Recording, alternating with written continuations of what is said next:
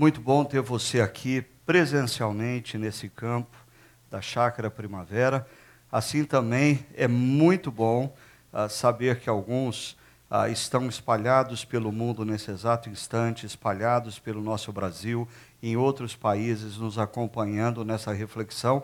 Ou talvez uh, você está chegando nessa mensagem no momento posterior à que ela foi proferida aqui, mas no momento exato que Deus quer falar ao seu coração. Essa é a nossa convicção para essa noite. Nós começamos na semana passada uma nova série na nossa comunidade, a Operação Pátimos Revelações que demandam mudança.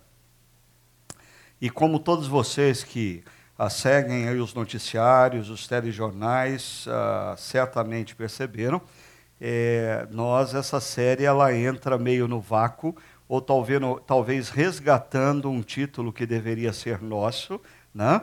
mas esse foi o título dado a uma, a uma das várias operações da Polícia Federal Brasileira, a operação essa que teve início no dia 18 de maio de 2017, chamada Operação Pátimos, uh, que tinha como alvo, uh, dois alvos principais, na verdade, ah, o senador Aécio Neves e o presidente da República, ah, Michel Temer. Interessante que cerca de dois meses depois, ah, nós estamos iniciando essa série e o senador Aécio Neves teve o seu mandato devolvido e ele se encontra, ah, não se encontra nesse exato momento na sua cadeira no Senado, porque eles estão em férias, né? Ah, ou recesso, como preferirem. Ah, e ah, o presidente Michel Temer, na última semana, ele conseguiu articular, para não dizer manipular, a Comissão de Constituição e Justiça, ah, fazendo com que eh, o processo eh, que viria contra ele no Congresso Nacional fosse ah, impedido, pelo menos nessa comissão, ah, e o relatório agora aponta ah, para que ele não seja julgado. Ah, o relatório talvez seja é, votado no dia 2 de agosto, talvez dia 2 de setembro, ah, talvez seja engavetado. Olhando ah, as fotos que eu coloquei aí, duas perguntas me vêm à mente observando essas fotos. A primeira delas é ah, sobre o que será que eles estão conversando.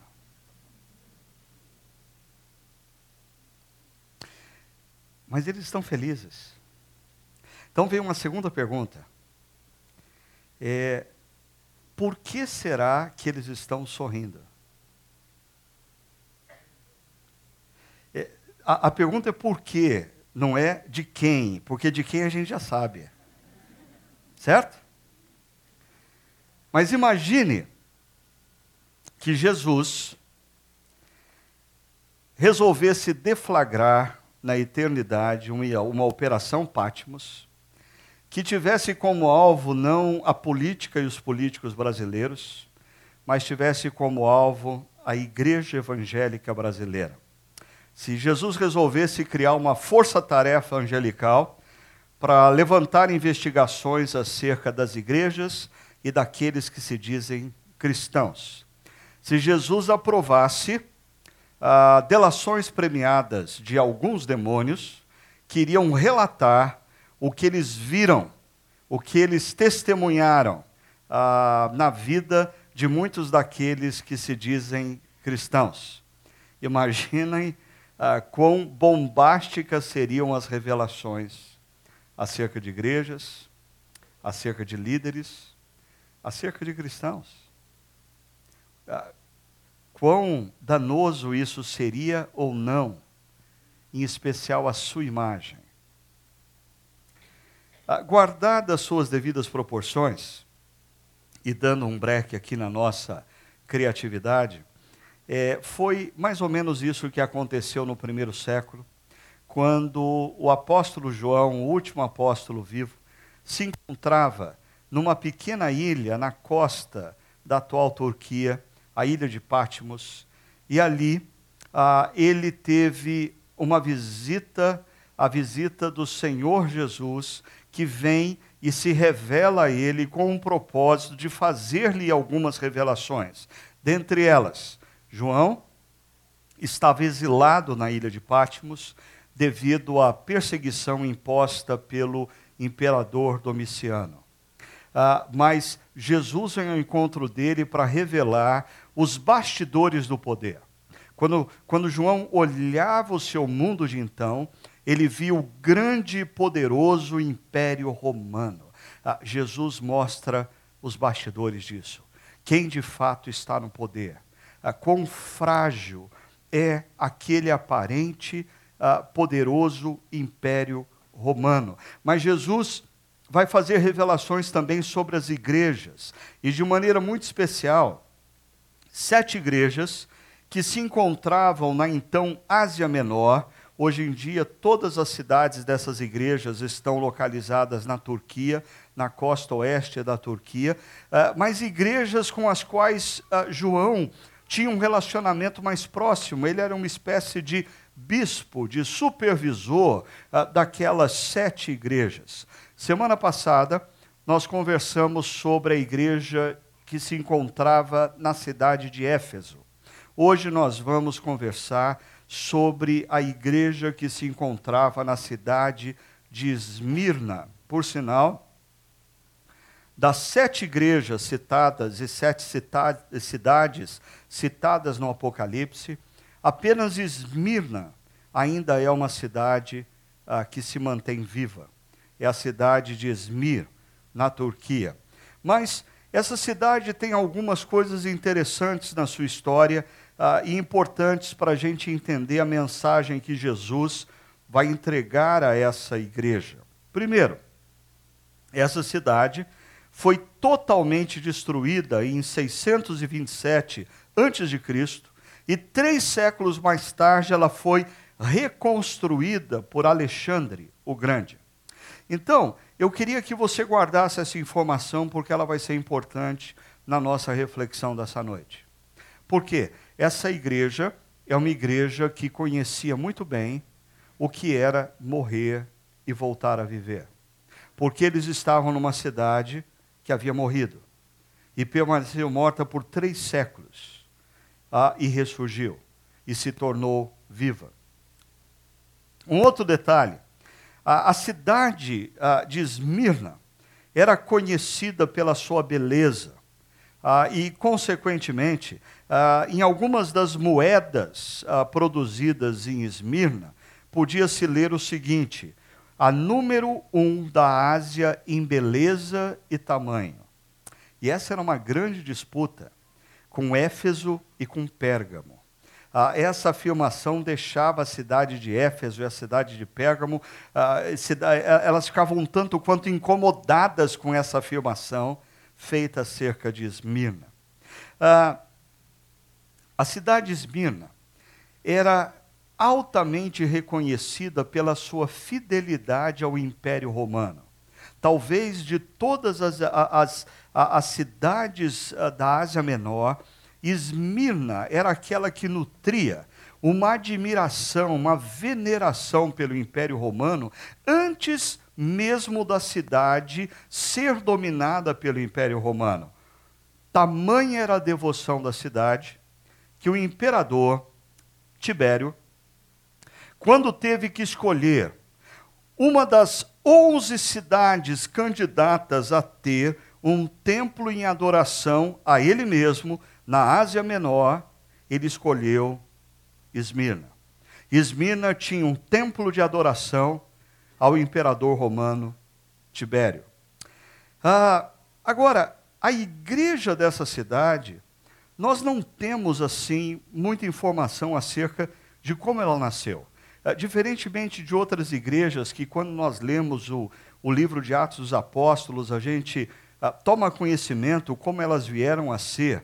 A Esmirna nós não temos informações. Bem possivelmente, a cidade de Éfeso era uma cidade onde circulava muita gente. E, e, e uma das possibilidades é que pessoas que circulavam em Éfeso ah, vinham de Esmirna Ah, e voltando para Esmirna, eles levaram o evangelho e iniciaram uma igreja ali. Ah, mas uma coisa nós sabemos sobre essa igreja. Nós sabemos que os cristãos da igreja de Esmirna, homens e mulheres, não se curvaram diante da intimidação. Porque não eram poucas as intimidações na cidade de Esmirna. Não era nada fácil ser cristão numa cidade como Esmirna. Os cristãos dessa cidade enfrentaram acusações injustas, enfrentaram prejuízos financeiros. Alguns deles se tornaram pobres, pobres, perderam seus negócios, não conseguiram emprego em lugar nenhum devido à perseguição social que existia aos cristãos nessa cidade. Alguns deles enfrentaram prisões, outros se tornaram mártires. E um exemplo dessa resistência nós encontramos na história de Policarpo. Policarpo é tido como ah, bispo de Esmirna. Em, 1900, em 155 depois de Cristo, Policarpo foi executado aos 86 anos de idade por recusar-se a acender incenso em adoração ao imperador. Ah, e os historiadores retratam a cena, ah, dizendo que o representante do imperador na cidade convidou Policarpo, com todo respeito, para que ele participasse de um jantar, um jantar público. E quando todos estavam reunidos, ah, depois do jantar, o, o, representante do imperador, então, convidou a todos a acenderem um incenso em adoração ao imperador. E Policarpo recusou a fazê-lo. E quando ele se recusa a fazer, o representante do imperador o ameaça de morte. E ele, diante dessa ameaça, ele responde o seguinte: Eu tenho servido meu mestre há 86 anos e ele nunca falhou comigo. Por que iria eu negar o meu rei que me salvou? Policarpo é amarrado num tronco em praça pública, cercado por gravetos e lenha, e ele é queimado vivo. Mas, quando os homens estavam ainda preparando a fogueira, queria consumi-lo, Policarpo fez uma oração. Ele dizia assim: Eu te louvo, Pai, por julgar-me digno desta hora. Assim, na companhia de outros mártires, posso compartilhar do cálice de Cristo. Diz a tradição que quando a fogueira foi acesa, a, as chamas não consumiam o corpo de Policarpo. E então um dos soldados romanos atravessa uma lança para matar Policarpo. Mas ele morre porque ele se nega a negar o rei que o salvou, a quem ele servia e que nunca havia falhado com ele. Ah, é importante a gente entender, então, o que envolvia ser cristão numa cidade como Esmirna. Para daí a gente entender o que Jesus vai abordar na mensagem que ele envia à igreja de Esmirna, falando sobre o problema da intimidação. Olha o que Jesus diz a essa igreja em Apocalipse capítulo 2, a partir do verso 8. Ao anjo da igreja em Esmirna, escreva. João deve escrever para que o anjo possa ler a igreja. Estas são as palavras daquele que é o primeiro e o último, que morreu e tornou a viver. Conheço, e eu queria chamar a sua atenção, porque esse verbo aparece também a, a, a mensagem aos Efésios. Conheço. Só que Jesus vai falar aos Efésios: apesar das obras de vocês, eu conheço o coração de vocês. Eu conheço o que está acontecendo dentro de vocês. E aqui, ah, Jesus vai falar o seguinte para a igreja de Esmirna: conheço as suas aflições, conheço a sua pobreza. Ah, mas, igreja de Esmirna, você é rica.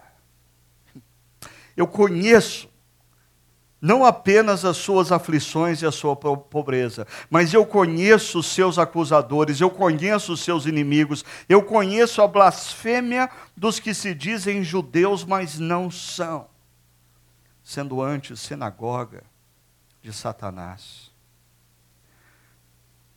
Igreja de Esmirna, não tenha medo. Não tenha medo. Não tenha medo do que você está prestes a sofrer. O diabo lançará alguns de vocês na prisão para prová-los, e vocês sofrerão perseguição durante dez dias. Seja fiel. Mas seja fiel até a morte. e eu lhe darei uma coroa, a coroa da vida.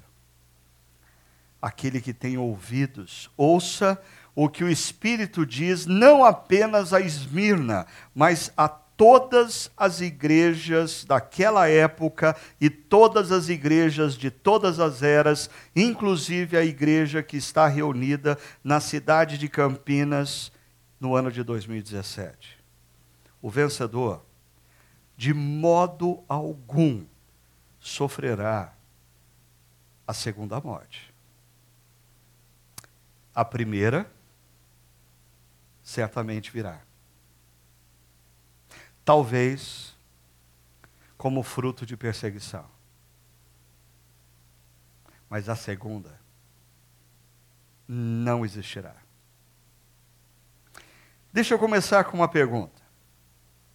Quem está tratando o problema da intimidação nesse texto?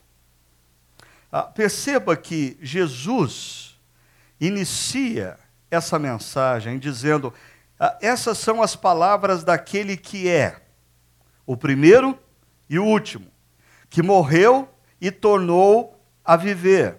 E ele está falando isso a uma igreja que está numa cidade que conhece muito bem o que significa morrer e tornar a viver. E ele está falando a um grupo de cristãos que possivelmente vai morrer na mão dos soldados romanos. E Jesus diz: quem está falando com vocês é aquele que morreu, mas tornou a viver. Logo, não tenham medo. Essas mesmas palavras foram usadas por Jesus quando ele se apresenta a João. No capítulo 1, verso 17 de Apocalipse, ele diz: Eu sou o primeiro e o último. Sou aquele que vive. Estive morto, mas agora estou vivo para todo o sempre. Para todo o sempre. Perceba. É Jesus quem está tratando o problema da intimidação. Ah, e Jesus não trata o problema da intimidação que os cristãos sofrem como um ser à parte. Não. Jesus é o Deus que se fez homem, viveu entre nós e sofreu todo tipo de intimidação que nós, como cristãos, sofremos. E esse Jesus que fala à igreja de Esmirna, ele diz: eu sou o primeiro e eu sou o último. Eu sou o Alfa, eu sou o Ômega. Eu sou aquele que desde o princípio já era. Em Gênesis 1 e 2, quando o universo é criado, Jesus, como parte do Deus Criador, a Trindade criadora, Jesus ali está. Quando o Deus Trino diz: façamos o homem a nossa imagem e semelhança. Jesus é aquele, segundo o apóstolo Paulo em Colossenses, através de, de quem tudo o que existe veio a ser. Ele é o primeiro. Mas quando você lê as últimas páginas da Bíblia, Apocalipse 21 e 22, Jesus é aquele que faz novas todas as coisas. Ah, e, e ele faz novas todas as coisas, porque ele entrou na história, ele morreu e tornou a viver. Ah, é muito importante você perceber quem é Jesus. Jesus não é um ser estranho que entra na história reivindicando as nossas vidas. Não. Ele é o Deus criador que entra na história reivindicando o que é seu. Jesus, quando morre na cruz e ressuscita, ele não é um usurpador, ele é o rei que entra na história, vence a batalha, nos resgata, porque nós somos dele desde o princípio. E quando ele ressuscita no terceiro dia, ele inicia o que na Bíblia nós vamos ah, chamar de últimos dias os últimos dias que se concretizam em Apocalipse 21 e 22, quando ele definitivamente faz novas todas as coisas. Mas o que ele, Jesus, conhece do problema da intimidação? Perceba o texto no verso 9. Jesus diz: Eu conheço. E aí ele faz uso do mesmo verbo que fez uso ah, na mensagem anterior à igreja de Éfeso. Eu conheço o que? Eu conheço suas aflições. Eu sei das suas aflições. Ah, eu tenho conhecer, mas, mas esse, esse conheço não é um conhecimento à parte. É um conhecimento experimental. Eu sei o que você está passando, porque eu passei por isso. E, e o substantivo aqui traduzido por aflições, ele está em oposição à dor física. Ele tem muito mais a ver com dor emocional, com pressão emocional decorrente de pressão sociocultural. Decorrente do fato de que aqueles homens e mulheres que eram cristãos na cidade de Esmirna viviam e se relacionavam com outras pessoas e eram intimidados porque essas outras pessoas eram orientadas por uma cultura derivados de uma cosmovisão pagã. Então imagine o seguinte: um jovem cristão em Esmirna ele talvez diria assim: não, ah, o sexo ah, não existe para o prazer como expressão do instinto animal. Ah, o sexo é uma dádiva que o Criador deu ao homem e à mulher para usufruírem dessa dádiva numa relação de aliança, numa relação conjugal. Por isso, para mim, sexo é bom, mas pertence ao casamento. Imaginem como esse jovem na cidade de Esmirna, orientada pela cultura pagã, aonde via o sexo como um mero instinto animal, o sexo que é, integrava as adorações dos cultos pagãos com grandes orgias, o quanto esse jovem seria ridicularizado. Ele ia, chamar de, ele ia ser chamado de tolo, de ingênuo, de bobinho.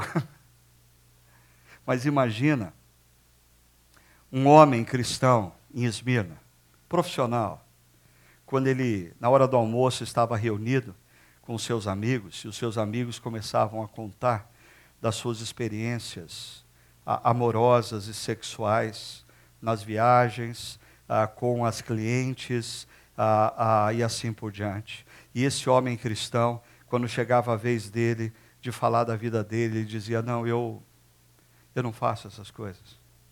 Aí eu sou fiel à minha esposa. De que mundo você veio? É ridículo você pensar assim. É ridículo.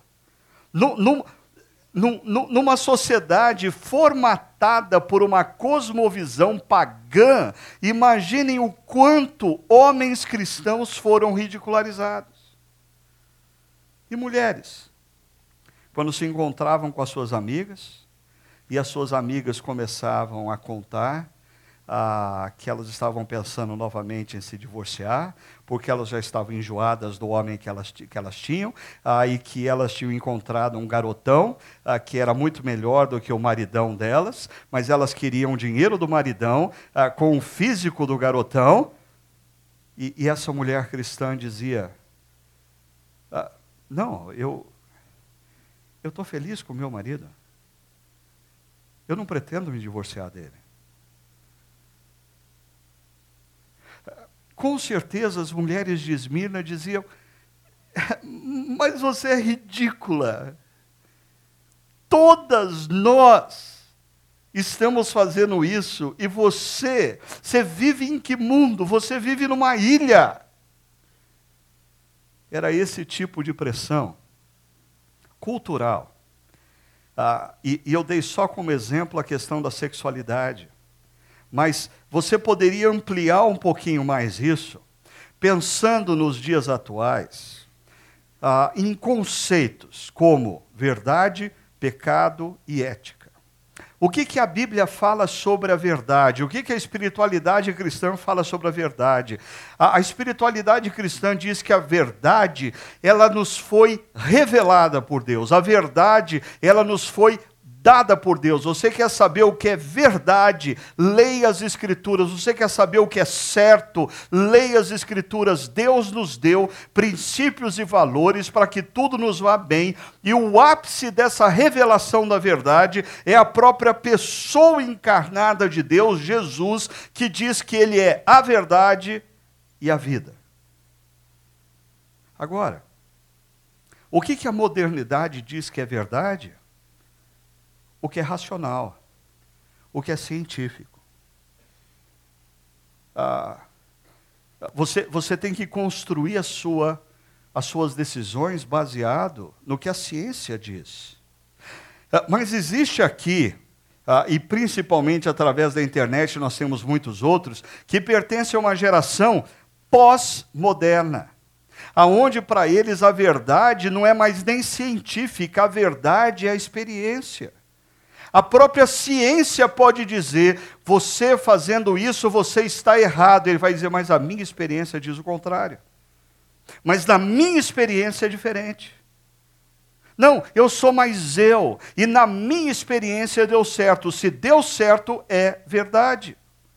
E quando você pega o conceito de pecado, pecado para a espiritualidade cristã é a ruptura com Deus. Nós fomos criados para nos relacionarmos com Deus. A palavra pecado significa literalmente errar o alvo. Ah, então nós começamos a usar o nosso pensamento, o nosso sentimento e as nossas forças, não por uma relação com Deus, mas por uma relação com a gente mesmo. Isso é pecado. Ah, agora, a modernidade diz que o pecado é ignorância. Pecado é você não saber o que a ciência diz. Pecado é você não se basear nas ciências, nas comprovações científicas. E a pós-modernidade diz que pecado, perceba a mudança, é intolerância. Pecado é você não respeitar a opinião do outro. Pecado é você querer julgar aqueles que não pensam como você. Isso é pecado.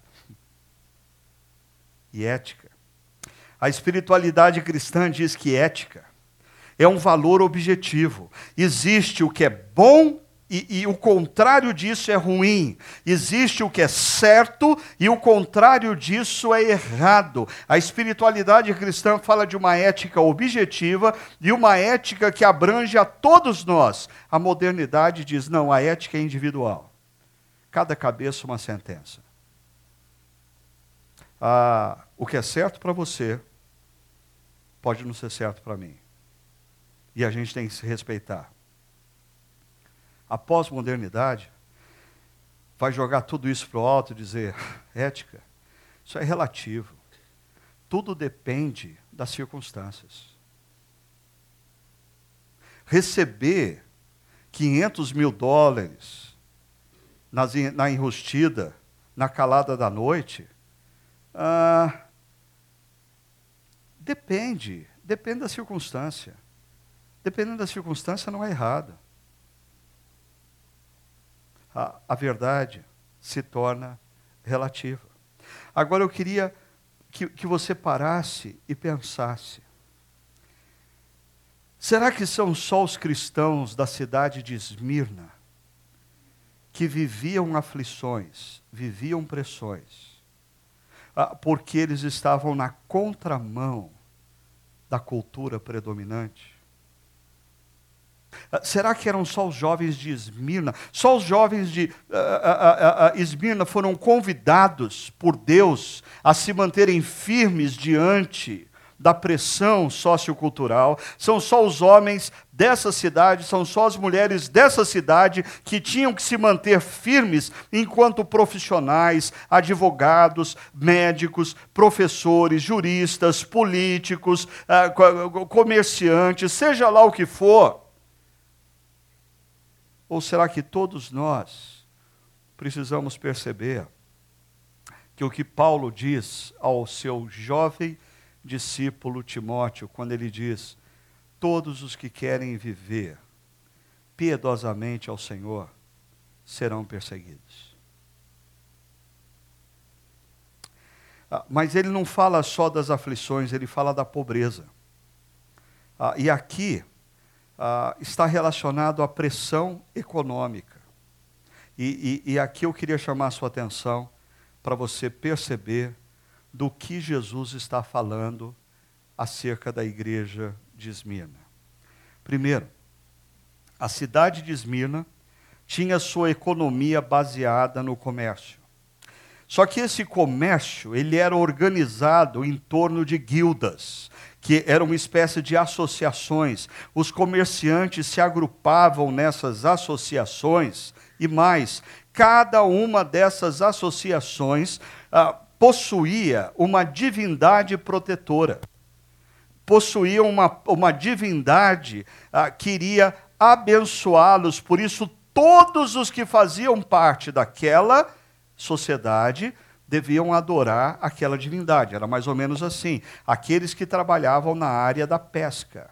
Existia uma, uma divindade protetora. E todos os pescadores deveriam adorar aquela entidade. Aqueles que trabalhavam no setor do transporte, ah, existia uma divindade que protegia e abençoava todos os que lidavam com o transporte. Então, todos no transporte deveriam se curvar diante daquela entidade. Ah, existia também aqueles que trabalhavam na área da moda, na, na área da beleza. E to, existia a, a, as entidades, a divindade feminina, a, a Epafrodite, ou a, a, a entidade é, é, é, masculina, Apolo, que representavam toda a beleza física, ah, e, e elas deveriam ser adoradas por esses. Agora, o que, que acontecia quando um cristão se convertia?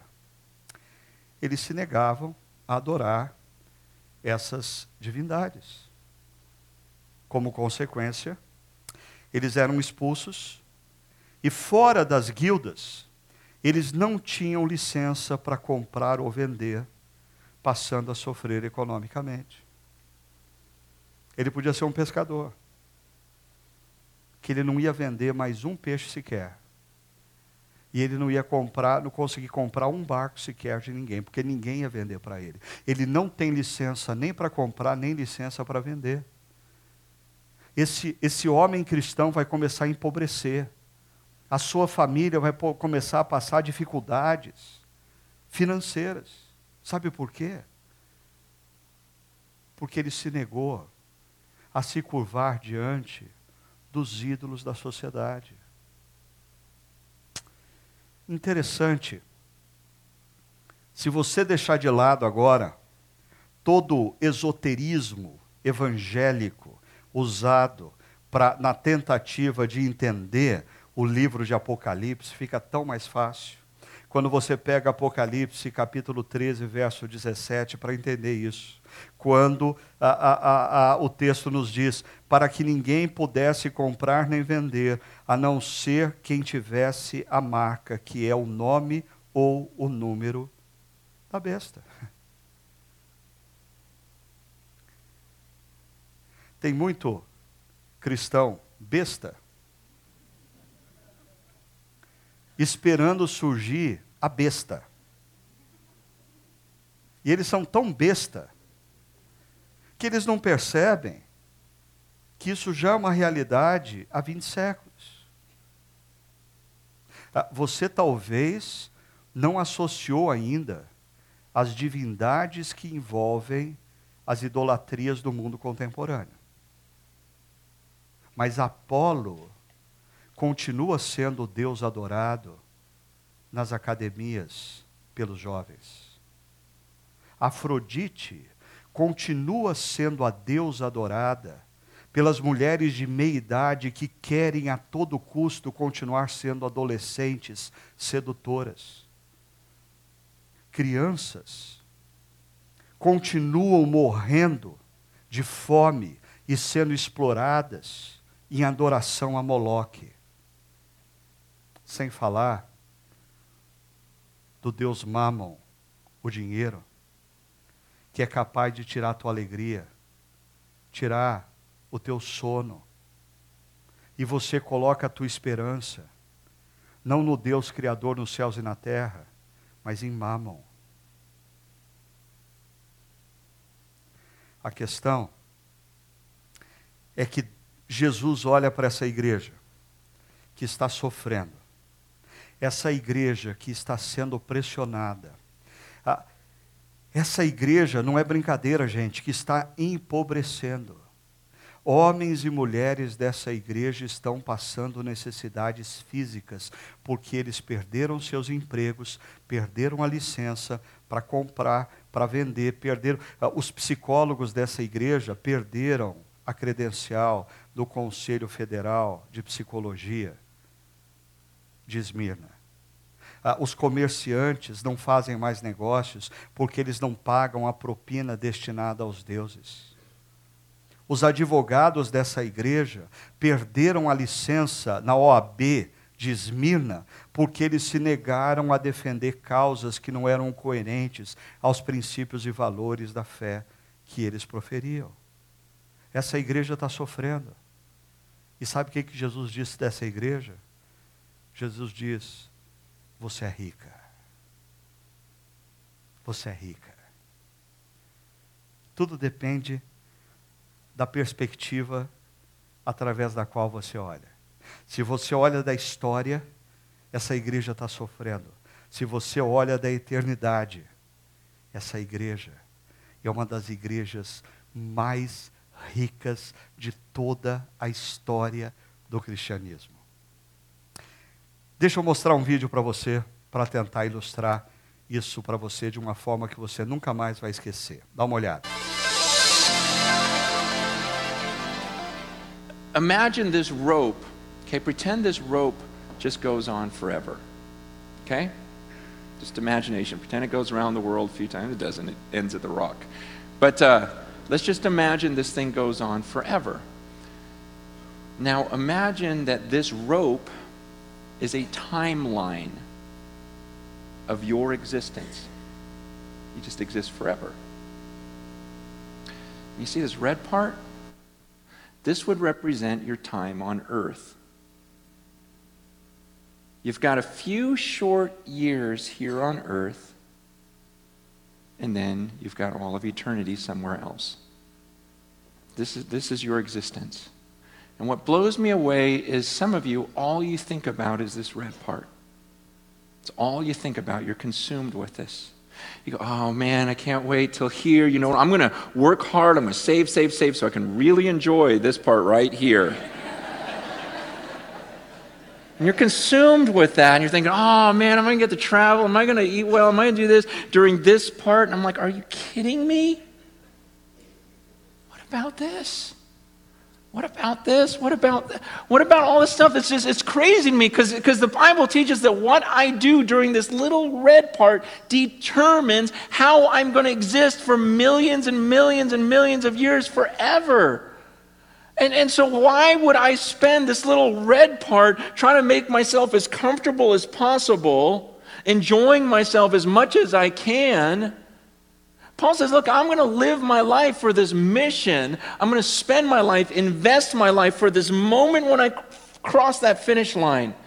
See, I'm going to forget about all this stuff I could enjoy, and I'm not going to look around. I'm going to be like a runner, just looking at that moment when I face God, because when I face Him, then I don't get this chance over again. We get one chance at this life on earth, and it can end at any second for any of us. We've got one chance at this, and then comes eternity. And, I, am not going to be fooled. I'm not going to spend my life down here. See, people look at some of my decisions and go, oh, you're so stupid because that's going to really affect this. I go, no, you're stupid because that's going to affect all of this. Man, I, I, I'm serious. I, I look. I look at the way people live and I go, wow, that is so crazy. You are so crazy. You're going to you're going to do that right now, just to enjoy right now, not even knowing if you have tomorrow and you think that's smart and that I'm dumb. It doesn't make any sense. Paul goes, I'm not going to look around at all this stuff. And it's tempting. It's tempting to all of us. That's what I'm saying. Down here, it's crazy because everyone lives that way. Everyone lives for the red part. No one's thinking about the millions of years afterwards. It's, it's just this crazy deception that we can't get out of our minds. And Paul goes, I'm not doing that. He goes, I keep my eyes on that. I keep my eyes on that finish line, and I'm going to forget what's behind me. I'm not looking around. I'm just going to, I'm straining because I'm straining forward. I'm like stretching forward for that mark. I'm going to pass this thing. I'm going to live this out and I'm going to face him. I'm going to come before the judges and he's going to hand me that trophy. He goes, I'm going to get it. And I haven't gotten there yet. He goes, but I, you, you better believe I'm using every muscle, exerting every bit about me because I'm going to pass that line well. Isso talvez faça com que eu entenda ah, o que fez ou o que faz com que muitos mártires cristãos não se importem em perder a própria vida. Eles estão tomados pela consciência de que a história é tão curta quando comparada à eternidade. Estúpido não é quem não aproveita essa ponta da corda. Estúpido. É quem despreza toda a eternidade. Talvez isso faça com que a gente entenda o que Paulo quer dizer em 2 Coríntios capítulo 4, verso 16 a 18, quando ele diz: Por isso não desanimamos, embora exteriormente estejamos a desgastar-nos, interiormente estamos sendo renovados dia após dia. Por quê? Olha só, pois os nossos sofrimentos, leves e momentâneos, as ridicularizações quando você se afirma cristão, quando você se posiciona como cristão, a perda de negócios quando você se nega a fazer da forma como a cultura ah, impõe para você, a perda da sua licença de trabalho, seja lá o que for, tudo isso é leve e momentâneo quando comparado à glória eterna que nos está preparada. E Paulo diz: por isso, nós precisamos fixar os nossos olhos, não naquilo que se vê. Ah, desculpa, mas o carro que você se gaba e que está no estacionamento, daqui a 50 anos não vai fazer diferença nenhuma qual é o carro que você tem no estacionamento. Daqui 50 anos, para a maioria desse auditório, não vai fazer diferença nenhuma quanto você tem na conta bancária. Porque para a maioria desse auditório, daqui a 50 anos os nossos olhos já se fecharam para a história. E a questão é se nós vamos estar desfrutando a eternidade com Deus. Porque aqueles como Policarpo, que se negaram a se curvar diante de ídolos pagãos, se negaram a se curvar diante de ídolos da cultura. Quando os olhos de Policarpo se fecharam para a história, se abriram para a eternidade, e ele a primeira cena que ele viu foi a de Jesus, segurando uma coroa. Uma coroa não uma coroa de rei, mas uma coroa que era entregue nos Jogos Olímpicos àquele que vencia a competição. Jesus segurando uma coroa, dizendo: servo bom e fiel, vem, vem e desfruta do meu reino que é teu.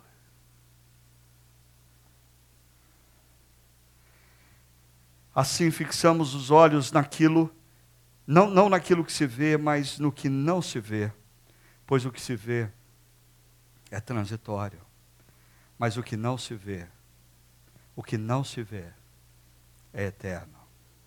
Mas uh, Jesus conhece não apenas a aflição e a pobreza da igreja de Esmirna. Jesus conhece também, olha o verbo outra vez aí, conheço.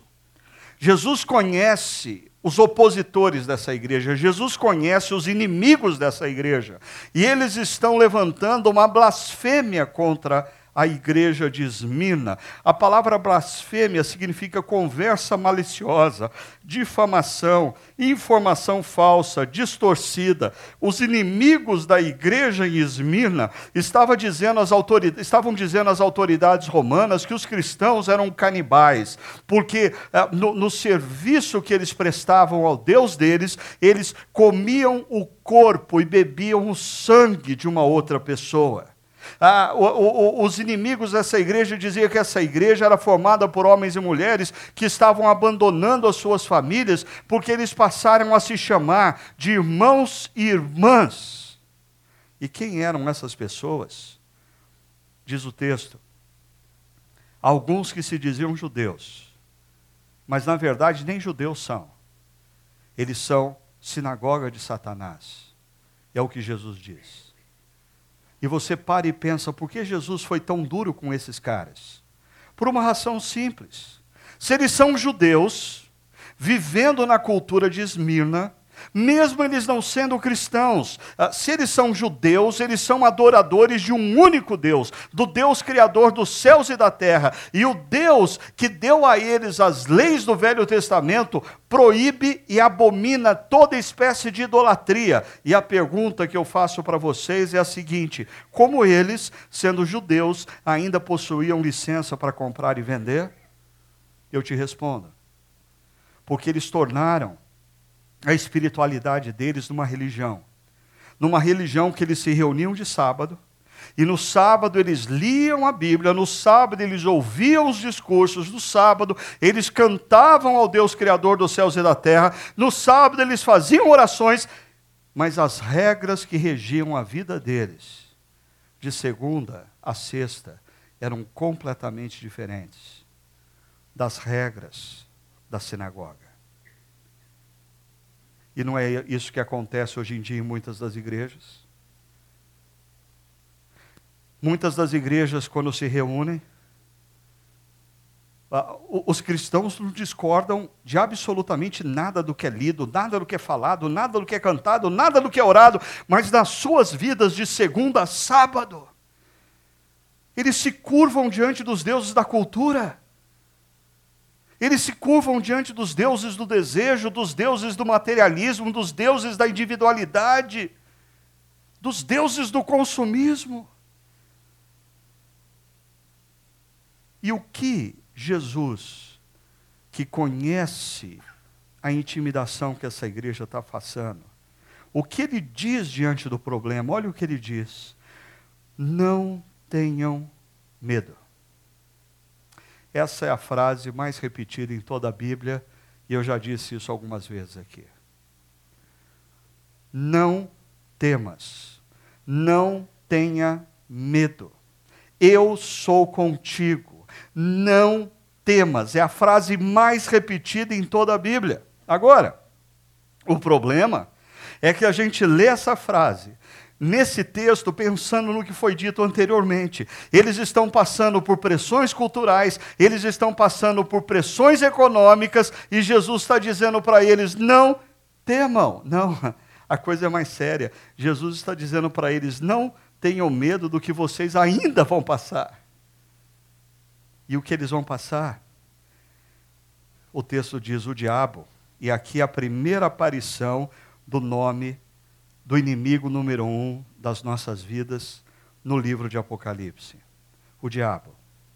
É o diabo que está por detrás de toda intimidação. E o que ele vai fazer? Ele vai lançar alguns de vocês na prisão.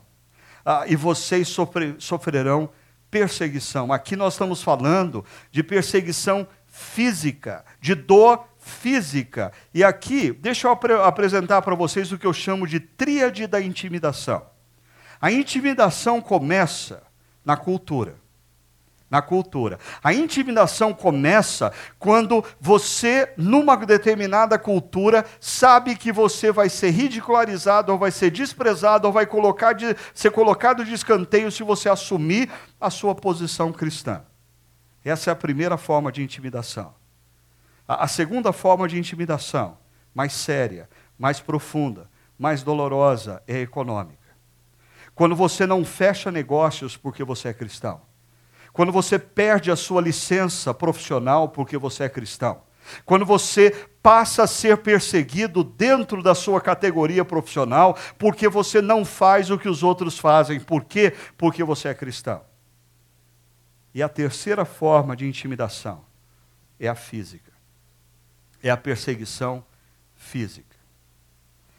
Deixa eu dizer uma coisa para vocês.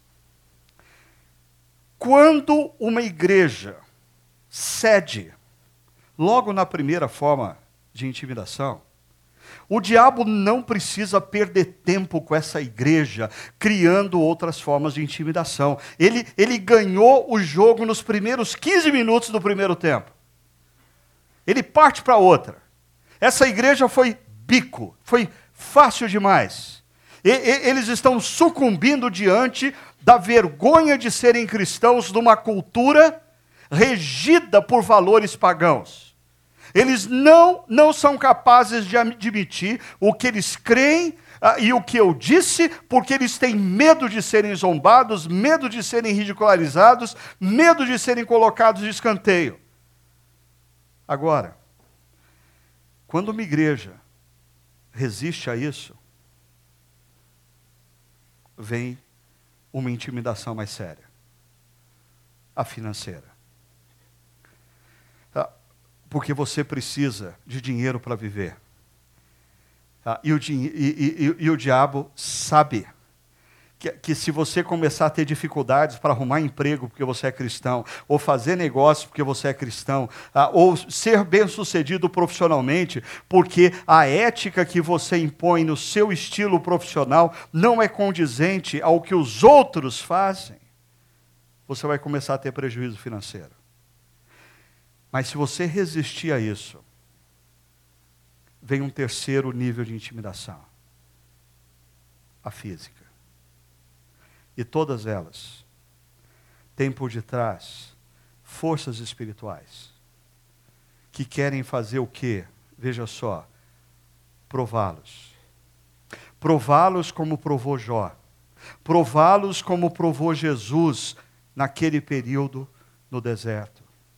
Ah, e o texto fala sobre dez dias. E alguns comentaristas vão por um caminho, que ao meu ver é perigoso, falando que, não, esse negócio de dez dias na cultura, cultura judaica tem a ver com brevidade.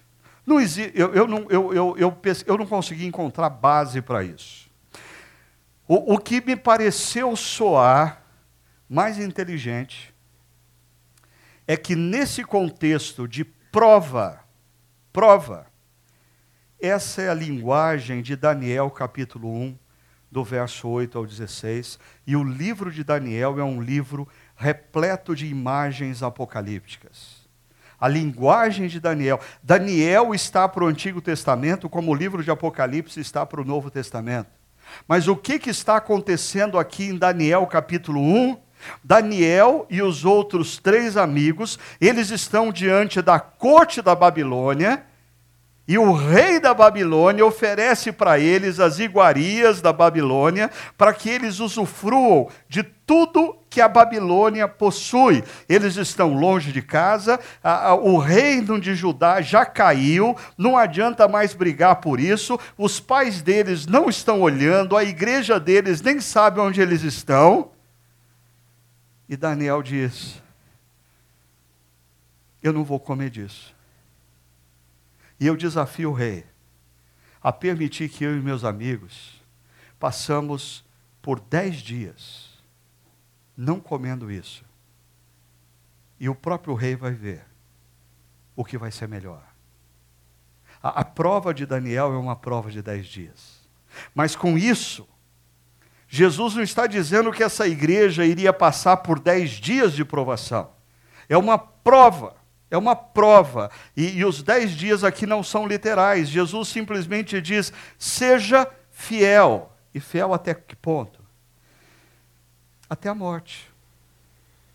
Você já parou para pensar como é absurdo nós cristãos do mundo ocidental, mundo individualista, mundo consumista, mundo materialista, pensar em colocar nossa vida em risco pelo que a gente crê, isso é ridículo.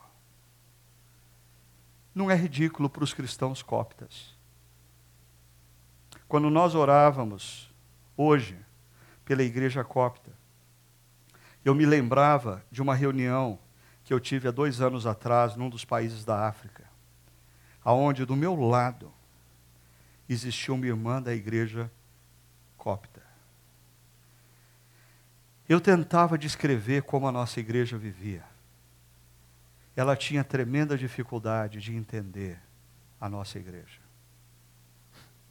Porque para ela, ser cristão é um preço altíssimo. Ser cristão é não poder morar em determinados condomínios da cidade é já saber de antemão que não vai ter como ocupar determinados públicos. É, é, é, por exemplo, saber de antemão que nunca, por mais que ela estude, ela jamais poderá ser professora de uma universidade no Egito. Mas ela ela está disposta a passar tudo isso. Porque assim como Policarpo, ela também é uma expressão das palavras eu tenho servido um Deus que nunca falhou comigo. Porque eu negaria o meu rei e o meu Salvador? Mas Jesus termina dizendo: Eu lhe darei a coroa da vida. Eu gosto de imaginar a história como uma maratona e a gente passa por, por tribulações, a gente passa por dificuldades, a gente passa por pressões, ah, mas a, a gente deveria olhar para a linha de chegada e perceber que na linha de chegada, Jesus está ali. Na linha de chegada, Jesus está ali segurando a coroa da vitória e dizendo: Meu filho, vai, meu filho, eu te quero, meu filho, luta, meu filho, a história é o espaço para você testificar quem eu sou para você, meu filho, a história não é o espaço para você viver bem, a história é o espaço para você cumprir a sua missão como meu discípulo, mas vem, chega nessa linha, porque quando você atravessar essa linha, aí eu vou para Apocalipse 21 quando o texto diz que a primeira coisa que Jesus vai fazer é enxugar do nosso rosto toda lágrima. Ah, eu imagino a seguinte cena: a gente atravessa a linha que rompe a história e adentra na eternidade, e uma última gota de lágrima ainda escorre. Por quê? A história é espaço de dor. A, a história é o espaço aonde o câncer é diagnosticado. A história é o espaço onde o divórcio acontece. A história é o espaço onde a gente é traído. A história é o espaço onde uma pessoa perde a vida num semáforo da cidade, de maneira banal, tola, por causa de um celular. A história é o espaço onde crianças morrem de fome, enquanto outros podem gastar a revelia a primeira coisa que Jesus faz é enxugar do nosso rosto a última lágrima. Ele diz: essa é a última. Essa é a última. Não vai ter mais. A partir de agora, não tem mais dor, não tem mais choro, não tem mais morte, não tem mais câncer, não tem mais corrupção, não tem mais injustiça, não tem mais violência urbana, não tem mais perda de ente querido, de pais, de filhos, de irmãos. Eis que tudo se fez novo. Seja fiel até a morte, e eu lhe darei a coroa da vida. Jesus termina dizendo: Aquele que tem ouvidos, ouça o que o Espírito diz às igrejas, não à igreja de Esmina, a todas as igrejas. O vencedor de modo algum sofrerá segundo a morte. Jesus está sendo bem honesto aqui. A primeira morte você vai passar. Alguns aqui vão passar a primeira morte porque chegou o tempo morte natural. Ah, mas alguns cristãos passam pela primeira morte porque eles se negam a se curvar diante dos ídolos da cultura. Mas, passada a primeira morte, não tem mais outra morte. Agora é vida. Venham benditos do meu Pai para o gozo eterno. Assim, eu queria convidar você a refletir rapidamente em quatro coisas. Primeiro, lembre-se de que Jesus conhece sua aflição e dificuldade. Quem está do seu lado, mesmo que seja sua esposa ou seu marido, talvez no fundo, no fundo, não saiba da sua aflição. Deixa eu te dizer uma coisa. Jesus, aquele que anda entre os candelabros e está presente nesse lugar, ele sabe qual é a sua dor. Lembre-se, a palavra dele é: não temas. Não tenha medo. O apóstolo Paulo nos diz: nossos sofrimentos leves e momentâneos estão produzindo para nós uma glória eterna. Em qual das dimensões você está sendo intimidado? Na cultura, na economia, na sua própria vida física. Lembre-se, o diabo, ele é como um leão que anda ao derredor. E ele está esperando uma oportunidade para te destruir. O que ele quer, através das adversidades, é te intimidar e fazer você, em algum momento, dizer: ok, Deus não é bom. E quarta e última coisa exercite sua fidelidade lembrando-se da corda. Nunca mais se esqueça da corda. Toda vez que você tiver preocupado, angustiado, perdendo noites de sono, ah, ah, sendo ah, tentado a fazer o que é errado, lembre-se que você está passando por tudo isso porque você está valorizando a ponta da corda, mas uma pontinha muito pequena da corda. Lembre-se o que Paulo disse assim: fixamos os olhos, não naquilo que se vê, mas do que não se vê. Pois o que se vê é transitório, mas o que não se vê é eterno. Feche os seus olhos.